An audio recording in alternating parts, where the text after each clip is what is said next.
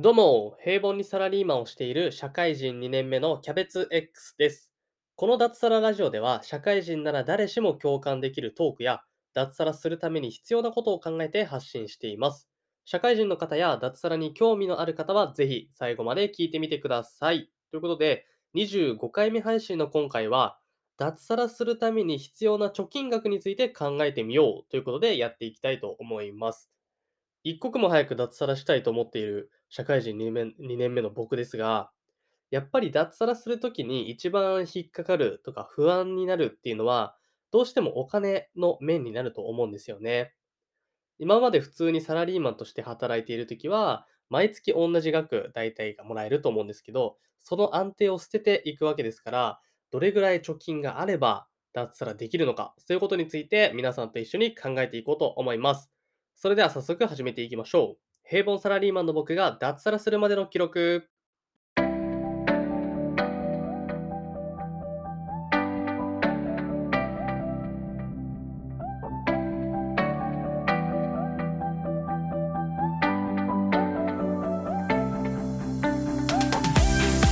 はい、ということで、脱サラするときに必要な貯金額についていろいろ調べてみたので、皆さんと一緒に考えていければなと思います。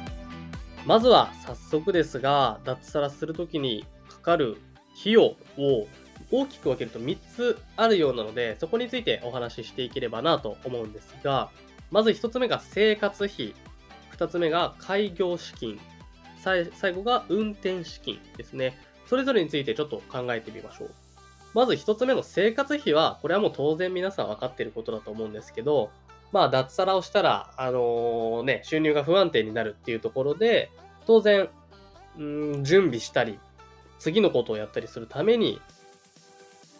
こう、準備期間を乗り切るためにね、生活費が必要になると思うんですけど、ここはだいたいまあ3ヶ月から6ヶ月ぐらいって言われてますね。なので、まあ、脱サラして環境も変わって、次新しいことをやってっていう、その期間を乗り切るためにはだいたい半年ぐらいかかるんじゃないかなそういうふうに書いてありました。で、詳しいどれぐらいかかるかっていうのは次のステップ、次の段階でね、あの、お話ししていければと思うんですが、二つ目の開業資金というところで、これはまあ、皆さんが脱サラをした後に何をするかによるんですけど、当然起業したりとか、まあ自分のなんかネットビジネスやったりとか、そういうことをね、やると思うんですけど、それに、それを始めるために必要なお金ですね。例えば、ネットビジネス、まあ、YouTube とかで稼ぎたいみたいな。パソコンだけで稼ぎたいっていう人であれば、まあ、Wi-Fi の環境も必要ですし、パソコンとかね、まあ、高性能なパソコン買ったりみたいなところ必要だと思います。そして、まあ、脱サラをして会社に行かなくなるわけですから、家でできないなんていう方は、コワーキングスペースをね、こう契約したりみたいな。そういうところでお金がかかってきますよね。あとはまあ飲食店とか、まあフランチャイズみたいなところでお店をやりたいですっていう場合は、まあその飲食店のこう改装したりとか、調理器具用意したりとか、フランチャイズ加盟するのであれば、フランチャイズの加盟金みたいなの500万ぐらいかかるみたいなので、そういうところが必要になりますよね。あとはもう一番多い起業して、会社を設立してみたいなところでいくと、当然法人の登記とか、どんどんこうお金がね、必要になるというところで、開業資金、次のことを始めるためのお金が必要になるということです。そして最後が運転資金ということで、まあこれもね、次の新しいビジネスを始めたと後に、まあ継続してね、それをやっていくものですよね。先ほど例で挙げたものでいくと、まあ、ネットビジネスとか、だと、まあ Wi-Fi の通信費とか、まあ、コワーキングスペース月額かかりますであったりとか、飲食店とか会社を設立して、まあ、建物を借りてるのであれば、当然賃料もかかりますし、みたいなところなので、結構お金はかかってくるなというところです。なので、まずかかるお金をまとめると、生活費と開業資金と運転資金。この3つがあるので、これを貯めておけば、まあ、脱サラして、なんとかなるんじゃないかなというところでした。じゃあそれぞれがどれくらいお金かかるのかというところを次の部分でお話ししていこうと思います。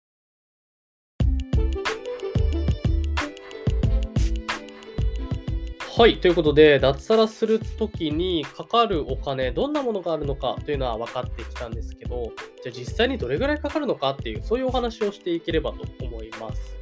まず1つ目の生活費ですよね。これはまあ、なんとなく計算はできると思うんですけど、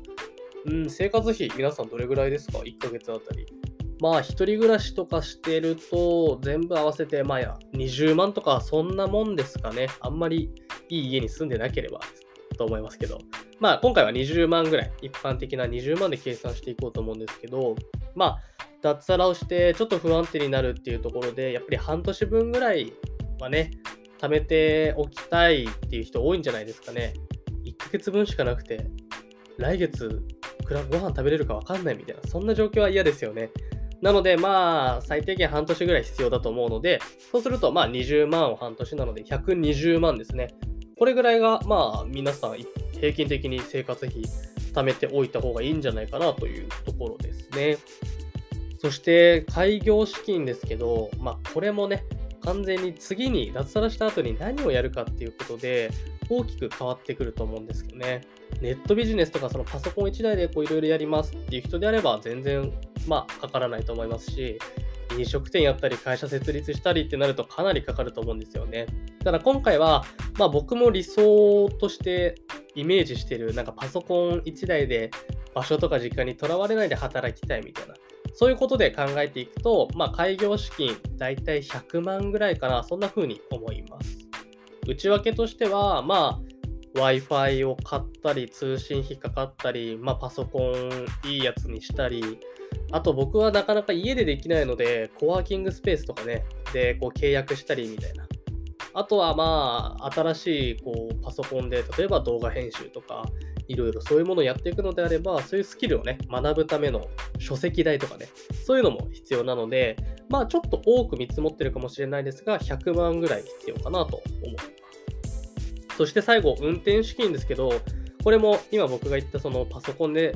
こういろいろ働くみたいな、パソコン1台で働くみたいなところでいくと、あんまりかからないかなと思います。まあもうほとんど開業資金と一緒なんですけど、まあ Wi-Fi の通信費が毎月当然かかりますし、コワーキングスペース契約すれば当然月額かかりますよね。あとは継続的にこう学んだりしていくために必要なお金っていうところを考えると、だいたいまあ30万から50万ぐらい、それぐらいあれば、まあ、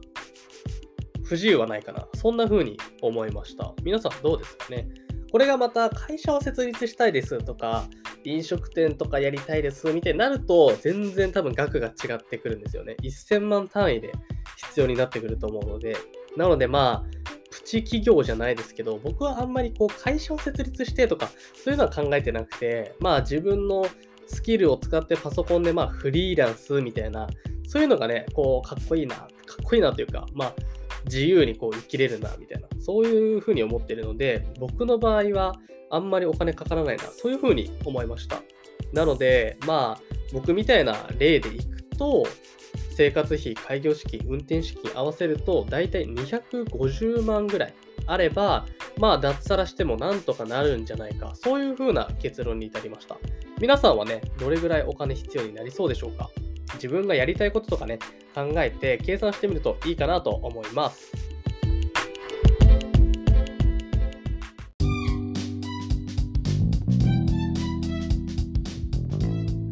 はい。ということで、25回目配信もゆるり終わっていこうとしていますが、最後まで聞いていただき、本当にありがとうございます。